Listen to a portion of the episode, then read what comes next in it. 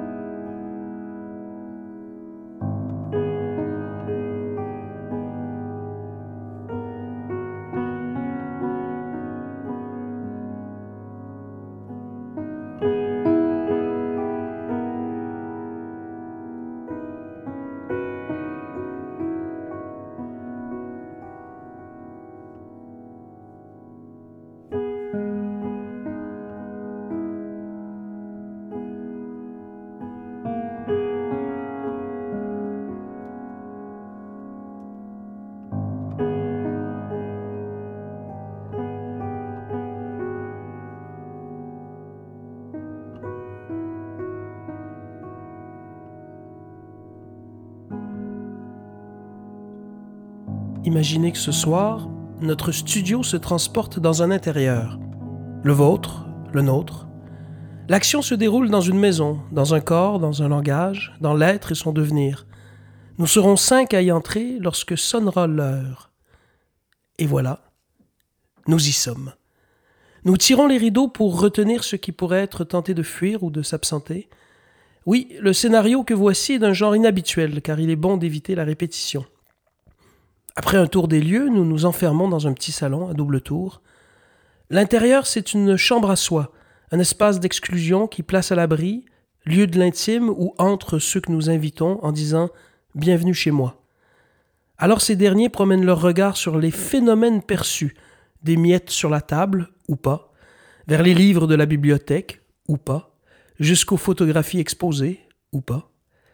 Demeure dans nos intérieurs ce qui, au premier regard, après ce premier tour des lieux et des paysages, continue d'échapper aux visiteurs, parce que les conversations tenues, les regards jetés et les émotions vécues, ça ne se voit pas.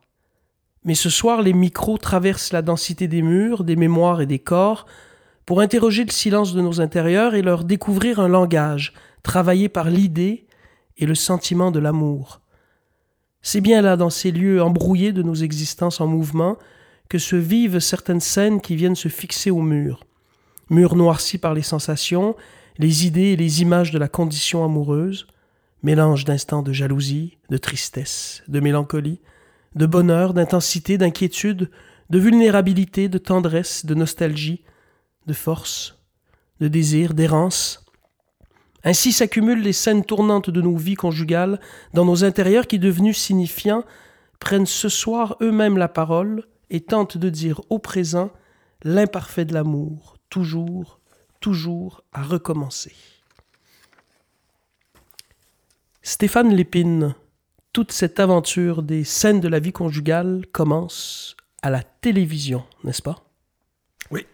C'est une commande de la télévision suédoise? Oui, et c'est le premier cinéaste euh, d'envergure à avoir tourné une série pour la télévision. C'est donc euh, sept ans avant Fassbinder et son Berlin Alexanderplatz, une décennie avant Twin Peaks de David Lynch, qui était quand même des des moments charnières. Des moments charnières et dans l'histoire du cinéma et dans l'histoire de la télé. Mais Bergman aura donc été un précurseur.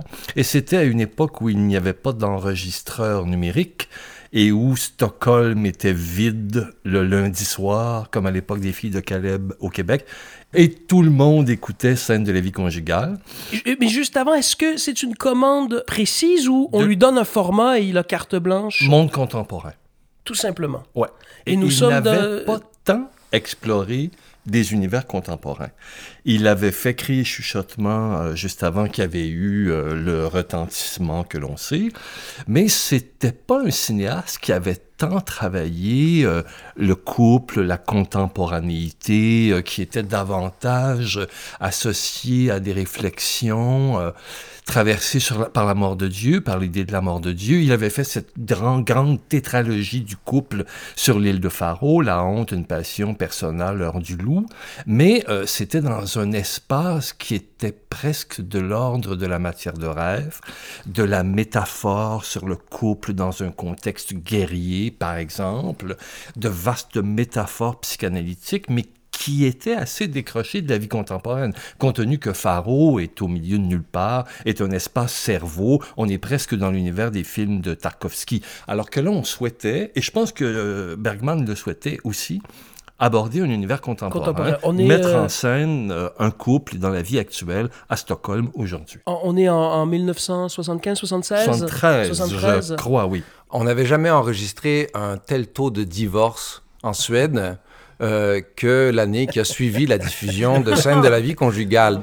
Donc, c'est dire qu'il y avait des millions de téléspectateurs. La, la, comparaison avec euh, les filles de Caleb est, est, vraiment très juste parce que c'est vraiment tout un pays qui est rivé à l'écran et qui découvre euh, ce qui nous est familier aujourd'hui, mais une série télé euh, en plusieurs épisodes avec rebondissements multiples, etc. Donc euh, oui, ça a eu un impact social. Euh, bon, c'est un peu anecdotique de le dire comme ça, de dire qu'il y a eu autant de divorces, mais c'est dire, oui, c'est ça, la, la puissance l'impact et... La radiographie du couple à ce moment-là de l'histoire. Euh, nous, c'est en 64 au Québec hein, qu'on a libéralisé euh, le corps des femmes, en quelque sorte, avec la pilule et avec le divorce qui a été rendu possible au Québec en 68.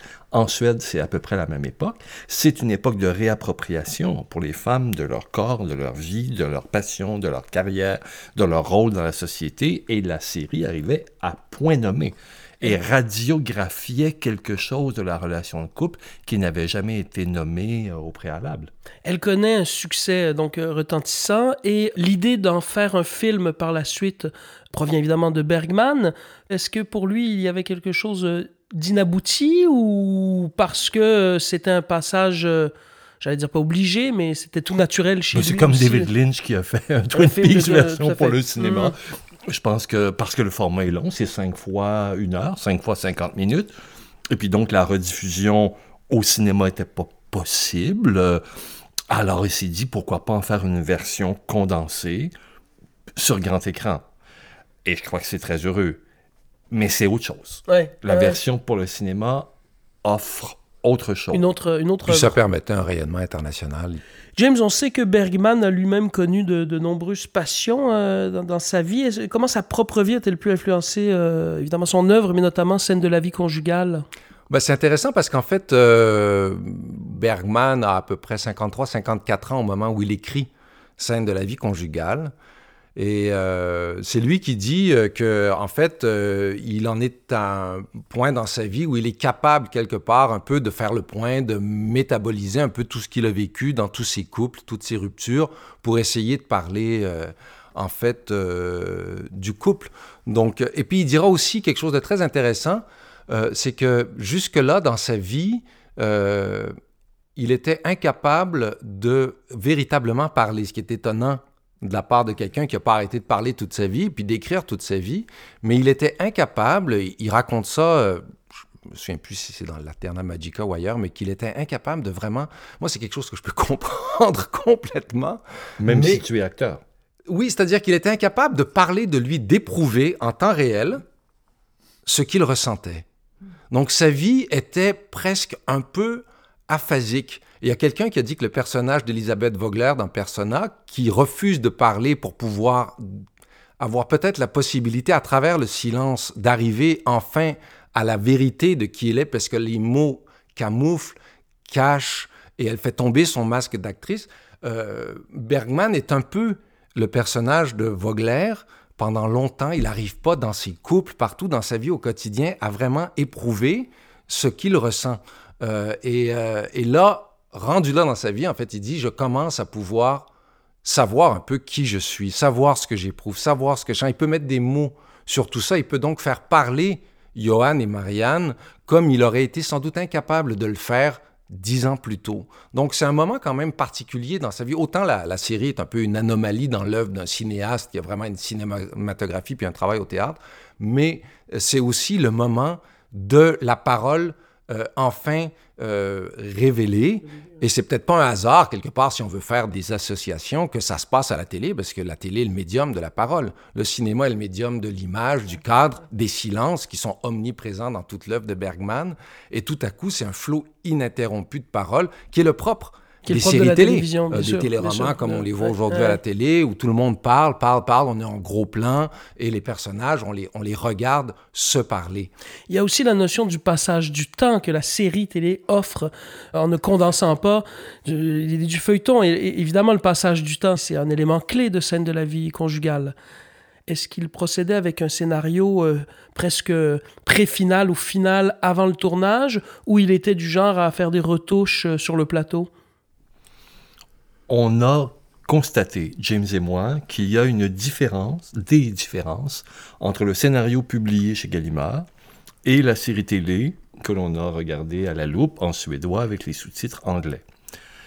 C'est parfaitement normal, c'est-à-dire que, quel que soit l'ordre, parce qu'on ne peut pas être affirmatif, qu'il ait tourné d'abord la série et publié le scénario après, au moment de la publication, il a pu opérer des transformations. Et même chose si le scénario avait été écrit, mais très strictement écrit au préalable, au moment du tournage, il a pu opérer des modifications. Mais il est maniaque. Et les acteurs ont obéi à la, à la Virgule près à ce qui avait été écrit, ce qui était très très important pour lui. Ce que, ce qui ne l'a pas empêché au moment... C'est un écrivain, hors de tout doute. On peut également voir ce scénario comme une œuvre littéraire. On entre dans une autre question. Est-ce qu'un scénario de film est un texte littéraire? Vaste question, Ouais. mais il ne fait pas de doute à mes yeux que Bergman est un écrivain. écrivain. Et euh, ce qu'il faut peut-être également rappeler, pardonnez-moi de remonter si en amont, mais il est né en 18.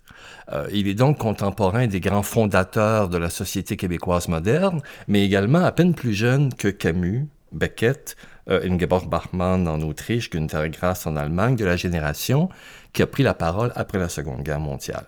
Après Auschwitz et Hiroshima, il tourne son premier film en 46 et ça s'appelle Crise.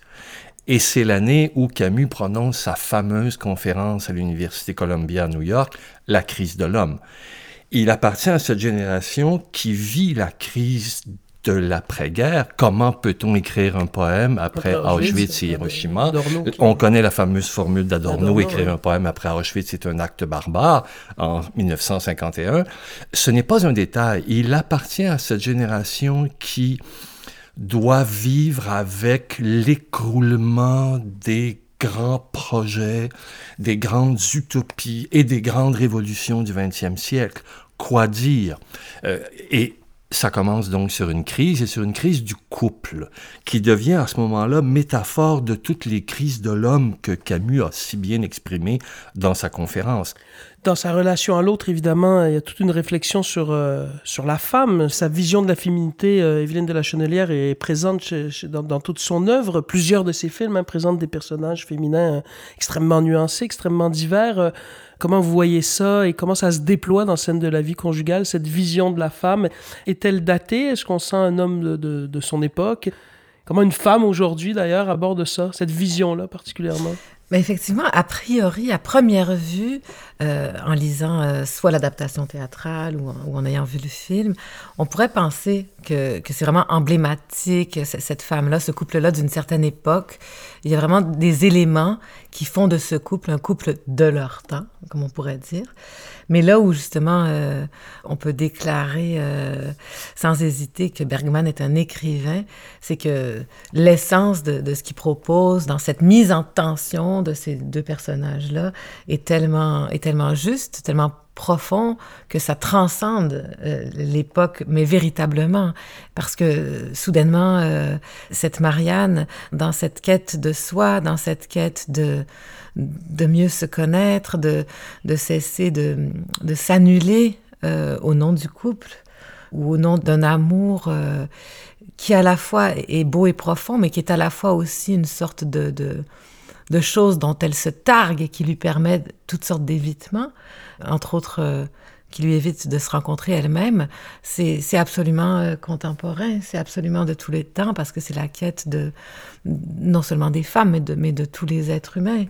Et c'est aussi le, cette espèce de danger euh, du couple, c'est que ça peut devenir une sorte de, de veau d'or qui nous fait, comment dire, qui nous fait passer à côté d'une part très, très, très importante de l'existence et qui est est-ce que c'est le lieu de la crise? Je, rebondis euh, sur, cette idée de la crise. Est-ce que le couple est le lieu par excellence de la crise?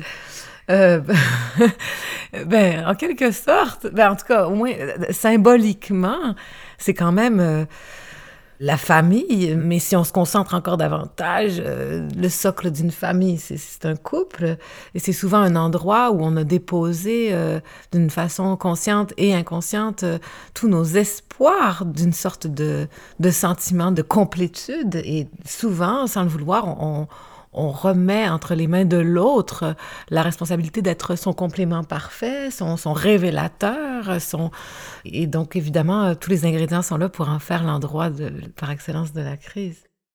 Est-ce que le crise ou pas, en tout cas, dans le couple, il y a une espèce de, de présent explosif, c'est-à-dire que euh, certains vont dire que le couple va même nous, nous priver de ce que nous étions. Hein? Ce présent est si tellurique qu'on dirait, je dirais pas qu'il annule, mais en tout cas, les détracteurs de l'amour du couple vont dire c'est une prison parce que ça nous prive de ce que, ce que nous fûmes. mais, on est, mais on est toujours privé de ce que nous fûmes. Ça, c'est comme de dire que oui, il y a comme un deuil, on le fait ou on le fait pas. Mais à la fois, ce que disait Evelyne est très vrai, c'est-à-dire qu'il y a comme une espèce de perte de soi qui est presque un peu inévitable jusqu'à un certain point dans le mais couple. Mais qui est une condition sine qua non pour parvenir à soi. Oui, c'est ça, c'est-à-dire que c'est pas blanc ou noir, on se perd, il faut qu'on se retrouve, mais se retrouver dans le couple avec l'autre, ça permet à un soi quand même peut-être plus ou ancré autrement ou plus fort d'émerger parce qu'il a il a traversé ça, il a résisté à ce rapport à l'autre, il s'est nourri de ce rapport à l'autre, il a été, euh, je dirais, nourri par le rapport à l'autre. Et c'est quand même une, une, semence extraordinaire quand on peut traverser ça. Oui.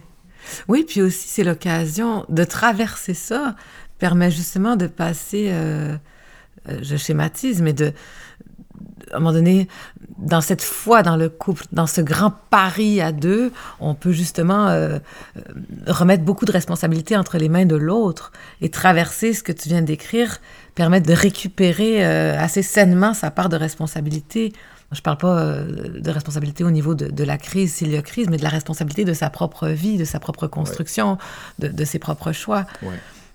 Je le disais tout à l'heure, et je ne suis pas le premier à le dire, mais je reste convaincu que c'est la condition sine qua non pour parvenir à soi, perdre le nord, aller vers l'autre, le voyage à l'étranger, le passage par l'étrangeté et l'abandon à l'altérité permettez-moi un cliché absolu, mais l'enfant accède au langage à partir du moment où il prend conscience que sa mère ne fait pas partie de lui et qu'il doit parler pour exprimer ses désirs.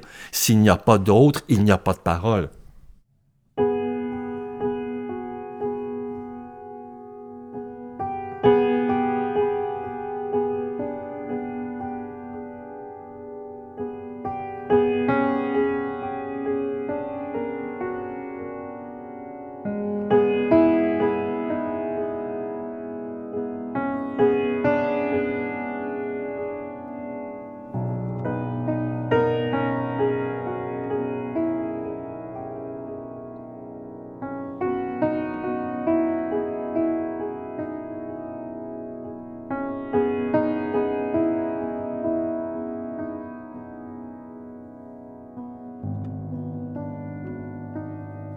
Milan Kundera, dans l'insoutenable légèreté de l'être, écrit Pour Sabina, vivre dans la vérité, ne mentir ni à soi-même ni aux autres, ce n'est possible qu'à la condition de vivre sans public. Dès lors qu'il y a un témoin à nos actes, nous nous adaptons bon gré mal gré aux yeux qui nous observent, et plus rien de ce que nous faisons n'est vrai. Ça me rappelle ce que disait la notion de vérité dans Marie Stoiber dans Le temps et la chambre. Je me suis adapté à tous les hommes. J'ai bu avec l'alcoolique, j'ai couru avec l'athlétique, j'ai déprimé avec le mélancolique. Il ne m'en est rien resté, sinon moi-même. Mais c'est très intéressant que tu cites Kundera, parce que c'est drôle, parce que je me souviens, je peux pas le citer au passage, mais ça fait plusieurs fois soit en entrevue, euh, soit avec Stéphane, qu'on revient, les malentendus. Tu sais, la scène des malentendus, quand elle dit, on parle, eux, ce couple, cet autre couple qui reçoivent à souper puis qui s'entre-déchire, Marianne dit à un moment donné, c'est parce que ils ne parlent pas le même langage. Elle qui est avocate en droit de la famille puis qui voit tout le temps des gens, évidemment, euh, ne plus s'entendre. C'est ce qu'elle dit, voulant croire que elle et Johan, eux, parlent le même langage. Puis il y, a tout ça chez, chez, chez, Kundera aussi, cette idée des, malentendus. On dit une chose, on croit, etc. C'est très présent dans, dans, leur couple. Mais cette idée de la vérité dont tu parles, la vérité du couple, qu'est-ce qui est vrai dans le couple, c'est très intéressant. Qu'est-ce qui est vrai en nous? Qu'est-ce qui est vrai en nous? C'est essentiel chez Bergman. Parce que toute cette idée, je parlais tantôt de persona, mais du masque, du, rapport entre le théâtre et le cinéma, où est la vérité? D'ailleurs, une réplique où Johan dit Quelle vérité? On n'a aucune idée de la vérité. Tout ce qui est entre nous, c'est des blessures. Ce qui se passe vraiment entre nous, il dira plus tard on est des analphabètes. Cette idée chez, chez Bergman qu'on ne sait pas réellement ce qui se joue vraiment en soi et entre soi et l'autre, et que les mots sont souvent là, en fait, pour habiller, mais d'une façon qui, en fait, cache la forêt plus qu'elle ne la révèle. C'est quelque chose de très, très important chez Bergman, et c'est quelque chose qui est très important dans Scène de la vie conjugale. Il y a quelquefois, très souvent même, disons la plupart du temps, une comédie de l'amour, qui vaut pour presque tous les couples. Et sur ce point aussi, j'ai changé d'avis, beaucoup. La plupart des gens restent ensemble, soit parce qu'ensemble, on a moins peur, soit parce qu'on vit mieux avec deux salaires qu'un seul, soit à cause des enfants, soit pour beaucoup de raisons qu'on ne tire pas au clair, mais qui témoignent d'un choix, même s'il est irraisonné, et d'une prise de position claire, même si elle est difficile, sinon impossible à exprimer. Vous ne pouvez pas le comprendre, disent-ils. Ou je ne sais pas moi-même ce qui me fait rester là, mais je ne peux pas faire autrement. Ce ne sont pas des gens qui s'aiment, ces gens. Mais c'est déjà de l'amour qu'il y a entre eux. Aimer quelqu'un pour cette raison-ci ou pour cette raison-là, pour cette raison pratique ou de commodité, c'est déjà de l'amour. Ce n'est pas déclaré la plupart du temps et sans doute pas perçu, mais c'est de l'amour. C'est ce genre d'amour qui se déclare à la mort. Parfois on est horrifié par certains couples, l'homme est grossier, bestial, la femme se plaint à qui veut l'entendre d'endurer un enfer. On se trompe souvent sur ces couples-là. La vie matérielle, Marguerite Duras, 1987.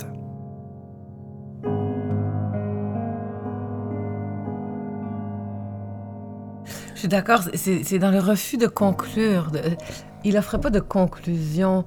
Euh, c'est ce qui rend cette œuvre tellement, euh, tellement ouverte, selon ma sensibilité, pas parce qu'il se défile, ou qui se désengage et qui mais, mais parce que euh, au contraire il, affirme très fortement l'impossibilité de tirer une conclusion qui serait justement de l'ordre de la vérité ou de, ou de la scène découverte sur le couple mm. et ses enjeux. Mm. Et euh, raison. pas des leçons de la vie. Tu avais raison à cet égard de citer Kundera parce qu'on se souvient de la scène dans les Testaments trahis où il parle du rapport à l'histoire. Puis il dit c'est facile quand on regarde ben les sociétés passées. Et comment se fait-il qu'il n'ait pas vu Mais nous, on avance dans le brouillard. C'est vrai par rapport à l'histoire, mais c'est vrai par rapport à nos relations. Euh, pas juste de couple, mais dans toutes nos relations personnelles. Bien sûr, bien sûr.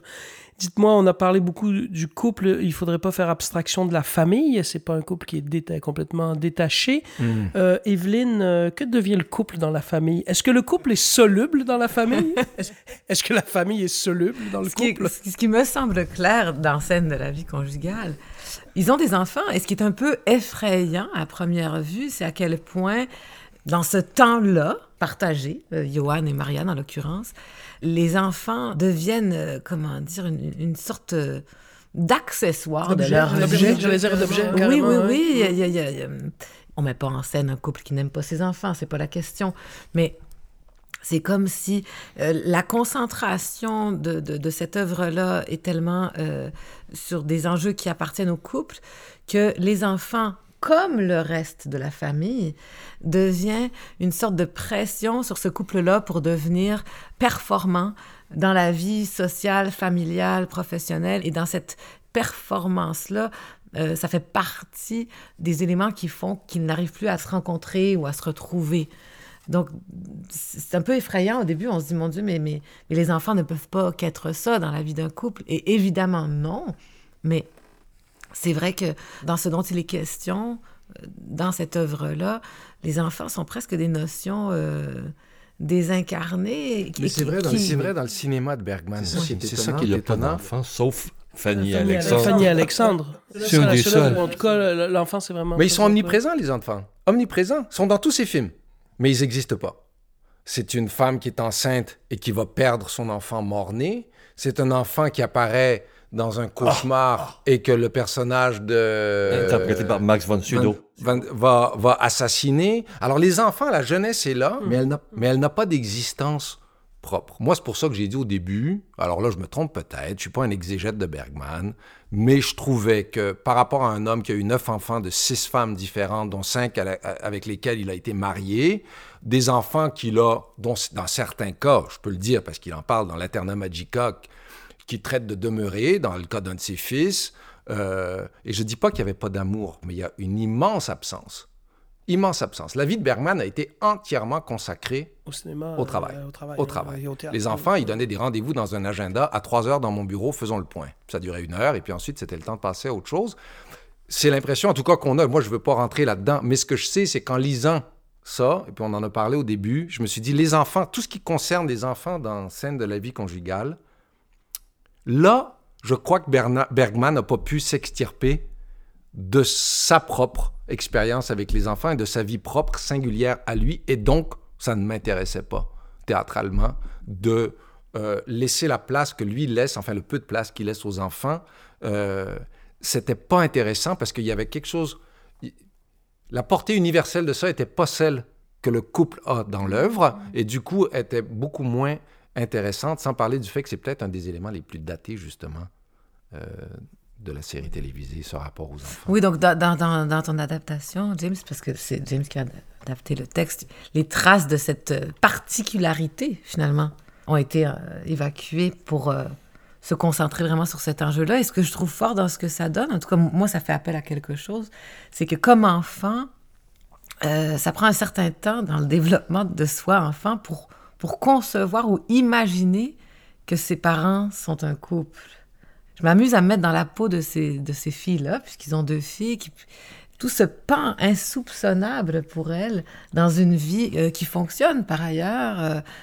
Mais comme enfant, il y a des choses que tu ne veux pas savoir de toute manière, hein, volontairement, même quand tu deviens plus conscient. Oui, oui, il y a une saine protection, j'imagine aussi. ouais, ouais, la longue durée de l'amour euh, est impossible? Euh, est-ce que Bergman semble poser ce, ce constat? Et, vous, quel constat en faites-vous? C'est drôle, je crois pas que... C'est sûr que la question de la durée, elle est présente parce que... Johan la pose. Des, on, la pose, On traverse des états du couple sur une longue période de temps. Euh, si on se limite à la vie de Bergman, ce qu'on sait, c'est qu'à la fin de sa vie, il a trouvé un amour durable une femme avec laquelle il a passé les dernières 20 années de sa vie, avec laquelle il était bien, et euh, qu'il a eu l'impression à ce moment-là de, trouver en fait euh, un pays pacifié. Peut-être parce que sa libido s'était calmée. Oui, oui, entre autres. C'est vrai, tout à fait. Mais en même temps, ça, c'est pas, pas particulièrement intéressant. La pièce, je sais pas ce que ça, ce que ça dit sur la, sur la durée. Ce que ça dit, en tout cas, j'ai l'impression, après ça, on, on peut voir pour le reste, mais il y a quelque chose qui, il y a quelque chose qui dure et qui perdure dans ce couple, qui traverse les états du couple et qui traverse le temps, donc dans la durée, et qui est une espèce de, je sais pas comment on pourrait le dire, un, attachement, un désir, un, un bien-être à parler. Il y a une possibilité de parole entre ces deux-là qui est unique pour chacun d'eux. Qui est un espace de, de, de, de parole incroyable. De vraies, rencontres. De vraies rencontres. On, peut même se demander si dans les couples qu'ils ont reformés par ailleurs, ils sont chacun remariés à la fin, on a comme l'impression quand même que cet espace de parole libre et riche ne l'ont pas nécessairement dans leur couple parce qu'ils ont renoncé à certaines illusions du couple et que du coup, ils ont trouvé quelque chose qui leur convient à ce moment-là de leur vie, mais que cette connexion qu'ils ont entre eux, cette tendresse, elle a traversé euh, le temps après toutes les tempêtes. Une intimité intouchée. Oui, quelque chose, quelque chose de quelque chose de presque sacré, Ouais, presque. sanctuaire, là. Ouais, quelque chose de cet ordre-là qu'on questionne, nous, pour toutes sortes de raisons dont on n'a pas, on n'a pas à parler maintenant, parce que c'est. Il y a aussi un, un danger, à mon avis, dans cette fin de la pièce de, de mythification, quelque part, de sublimation de, du couple et de l'amour. Et je pense pas qu'on parle d'un happy end à la fin, parce que c'est quand même un couple qui, qui vit une liaison secrète. Mais est-ce qu'il y a une forme d'apaisement? Pas sûr. Non, hein? Et ce qui m'émeut et me trouble, on en parlait, c'est que nous, nous avons vu Sarabande, Hmm. Que Bergman n'avait pas encore tourné au moment où il a écrit Scène de la vie conjugale. Sarabande, il le tourne... euh, 20 dix- ans plus 20 tard. ans, 20 ans plus tard. 20 ans plus tard. Évidemment qu'on n'en tient pas compte, mais on sait que ça existe. Euh, Johan et Marianne se retrouvent dans Sarabande. Et même si lui s'objecte bec et ongle en disant « Non, non, ce ne sont pas les personnages de la scène de, scène de la vie conjugale. On Mon on- œil On sent bien mon œil.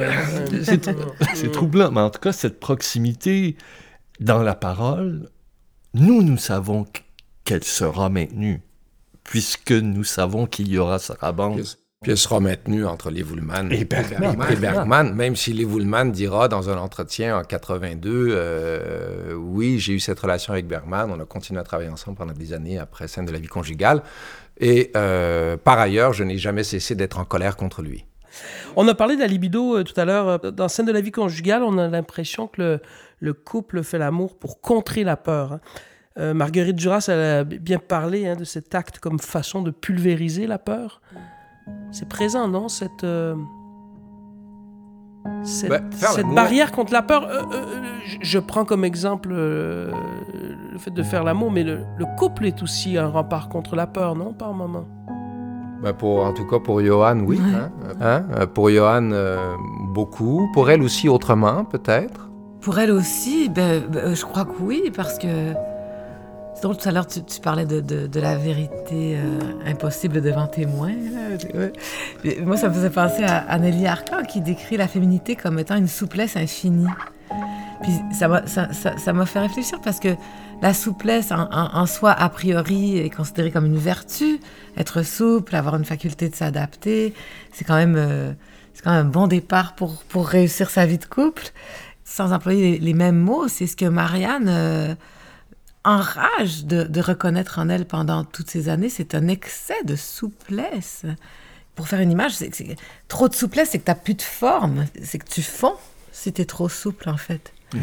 Et euh, je disais ça parce que. euh, parce que oui, ça aussi, c'est un rempart contre la peur, parce que si inconsciemment tu ne cherches qu'à convenir par ta souplesse à l'autre, non seulement tu t'oublies, tu deviens euh, informe, et c'est cette forme que Marianne tente de retrouver et En même d'apprivoiser. temps, tu vois, on parle de femme, mais à la fin, Oui, à la fin, dans l'épilogue, euh, à la fin de la pièce, elle dit Est-ce que tu crois que on a tellement peur et on est tellement terrorisé qu'on ne sait pas quoi faire. terrorisé qu'on n'a aucune idée de quoi faire en général et que et que- et- et qu'on est juste en train d'essayer de surnager? Il dit oui, je pense que oui. Donc je pense qu'il y a quand même aussi ça chez, chez Bergman, Oui. cette idée Et de... cette erreur, elle vient de l'enfance.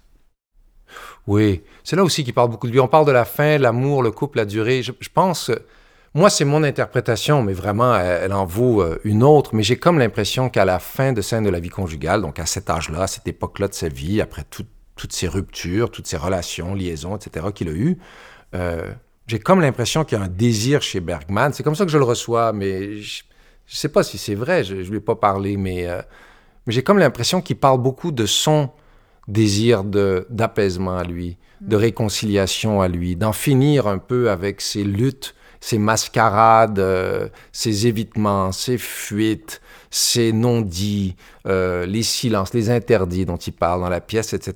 Il y a une pour- fatigue aussi, peut-être. Une ah, c'est très juste. pas, hein. Oui, il y a une Et ça. Marianne, tu le dis dès le, dé- Marianne le dit dès le départ, je voudrais qu'il n'y ait plus de rôle, Hmm. qu'il n'y ait plus de On jeu, qu'il n'y ait plus de- masque, on n'ait plus à jouer de rôle. Hmm. C'est impossible. On avance, avance toujours masqué. Sinon, on ne peut pas survivre en s'exposant. Mais en même temps, Mais il a pourtant, pas... pourtant, on tombe. Hein. Elle est magnifique, l'expression québécoise tomber en amour. hein. On utilise cette vrai expression. Est-ce que, est que l'amour, c'est la peur de tomber ou C'est euh, la plus ou belle des illusions volontaires. Ouais, ouais. Mais est-ce que c'est la... peur de tomber ou plutôt un, un vertige? Tiens, on est, on est en verve avec Kundera, je vais leur citer. Il distingue, lui, ces deux sensations euh, entre la peur de tomber et le vertige. Il dit Le vertige, c'est autre chose que la peur de tomber. C'est la voix du vide au-dessous de nous qui nous attire et nous envoûte, le désir de chute dont nous nous défendons ensuite avec là, il cite Buchner, là. L'homme est un abîme, on a le vertige quand on regarde dedans. Hmm. Ouais. Ouais. C'est beau. Ouais.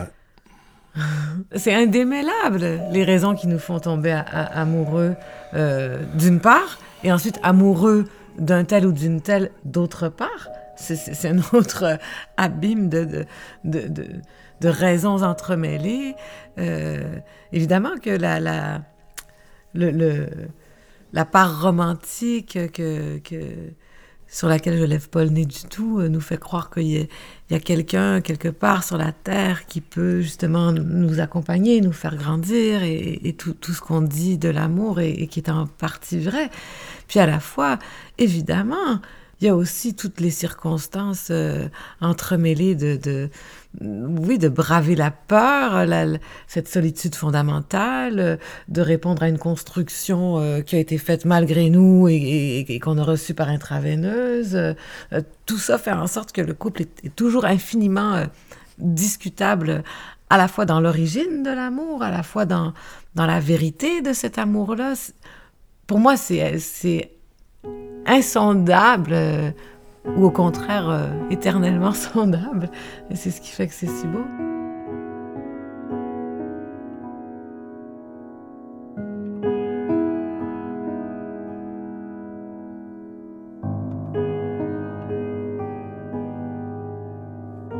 Le plus grand bonheur que puisse donner l'amour, c'est le premier serment de main d'une femme qu'on aime.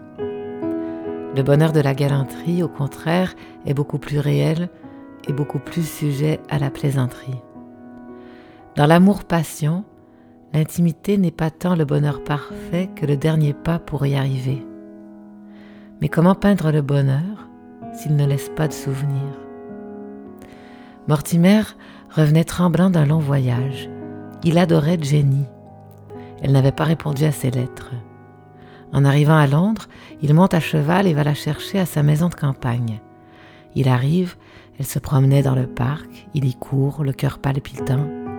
Il la rencontre, elle lui tend la main, le reçoit avec trouble. Il voit qu'il est aimé. En parcourant avec elle les allées du parc, la robe de Jenny s'embarrassa dans un buisson d'acacia épineux. Dans la suite, Mortimer fut heureux, mais Jenny fut infidèle. Je lui soutiens que Jenny ne l'a jamais aimé. Il me cite comme preuve de son amour la manière dont elle le reçut à son retour du continent. Mais jamais il n'a pu me donner le moindre détail.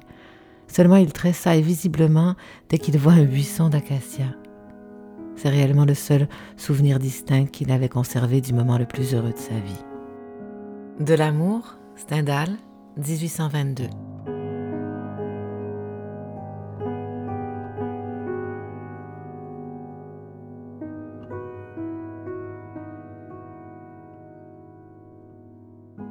Quand on est en vieux, et évidemment que ça me traverse, on se dit, mais à ce moment-là, est-ce que, est que l'amour véritable est essentiellement dramatique? Non. Un moment de bonheur, est-ce un moment de fuite? Est-ce que c'est parce qu'on se dit pas les vraies choses Est-ce que... Non, mais tu sais, c'est un couple, comme il y en a beaucoup, c'est pas tous les couples, mais c'est un couple qui, a- qui est un produit de son temps, de son éducation, en l'occurrence protestante, qui est d'un milieu qui est un milieu instruit et quand même plutôt bourgeois. Et ils n'ont pas réussi, comme la plupart des gens, des êtres humains qu'on est. Moi, quand je me revois, moi, à 20, 25, 30, 35, 40 ans, je suis encore un homme qui n'est pas du tout affranchi de ce qui le mène à son insu à l'intérieur. Comment vivre pleinement sa vie quand on est mené par des choses qui nous échappent et qu'on est en face d'un autre qui est lui aussi ou elle aussi mené par des choses qui lui échappent? C'est le cas de Johan et Marianne. Mais il y a l'amour, mais il y a la tendresse, mais il y a la capacité de se parler. Et c'est ce chemin-là aussi entre eux pour... Parce qu'ils frappent le mur avec ça, avec tout ce qu'ils portent en eux et qui vient rendre une vraie liberté quelque part impossible. Ils frappent ce mur-là. La plupart des couples à ce stade-là se séparent. Bon, eux, ils vont se séparer, mais le dialogue va se poursuivre. Et il fait traverser, Bergman fait traverser ce couple. C'est pas pessimiste comme œuvre. C'est pas pessimiste comme pièce. Ça prétend pas dire tous les couples sont comme ça.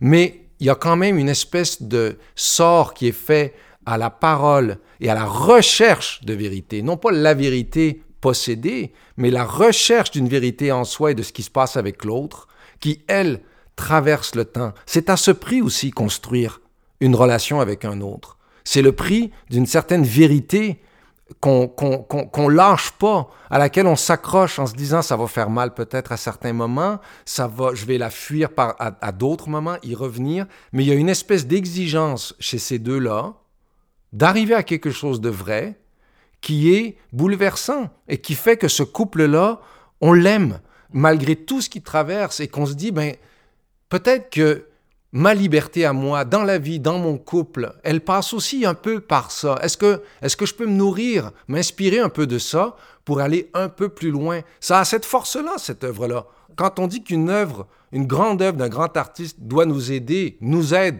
à mieux vivre, je pense que Scène de la vie conjugale est une œuvre, je le pense, là, ben, on verra si nous on réussit notre coup, mais je pense que c'est une œuvre, puis c'est pour ça qu'elle nous a tant, tant jeté à terre quand on l'a vu la première fois. C'était tellement criant de vérité, quand on les a vus, euh, Ullman et Josephson, qu'on était sidérés. C'est pas pour rien qu'ils étaient des, milieux, des millions devant la télé en Suède.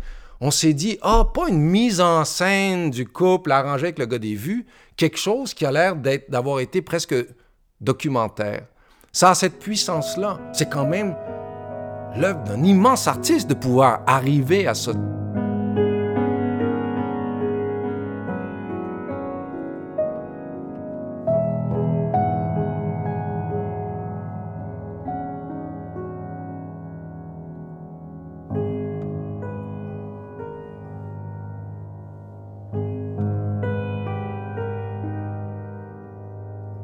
Je viens d'éprouver ce soir que la musique, quand elle est parfaite, met le cœur exactement dans la même situation où il se trouve quand il jouit de la présence de ce qu'il aime, c'est-à-dire qu'elle donne le bonheur apparemment le plus vif qui existe sur cette terre.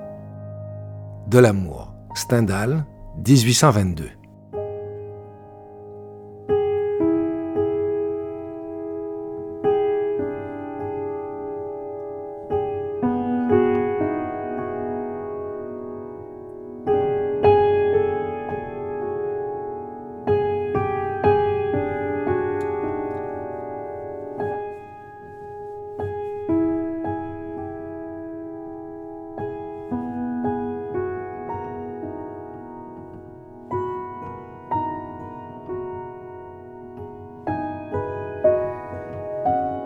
Veux profiter de ce moment privilégié qui me ramène à mes années heureuses, bien heureuses de radio, pour évoquer la mémoire d'une femme que j'ai aimée et que j'aime encore, Miracri, et vous souhaiter un bel embarquement pour si tard.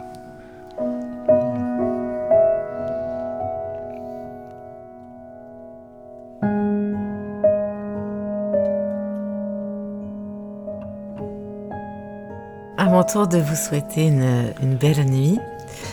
Euh, je vous la souhaite euh, empreinte euh, de beaux rêves, ou à tout le moins de rêves qui peut-être auront la vertu de vous révéler quelque chose, de vous donner, qui sait, des réponses, parce que nous, on n'en a pas beaucoup, ni Bergman. Alors, bonne nuit. La fin de scène de la vie conjugale euh, se passe euh, sur l'île de Faro, dans un chalet, une maison, éloignée. Et la nuit tombe, la nuit tardive euh, des pays scandinaves, nuit d'été, tombe sur l'île de Faro et sur le couple de Marianne et Johan. Est-ce que leur aventure n'aura été qu'une nuit? Moi, j'en sais rien, mais ce que je sais, c'est que à la fin de la pièce, quand même, comme tous les jours, eh ben, le jour finit par se lever. Bonne nuit.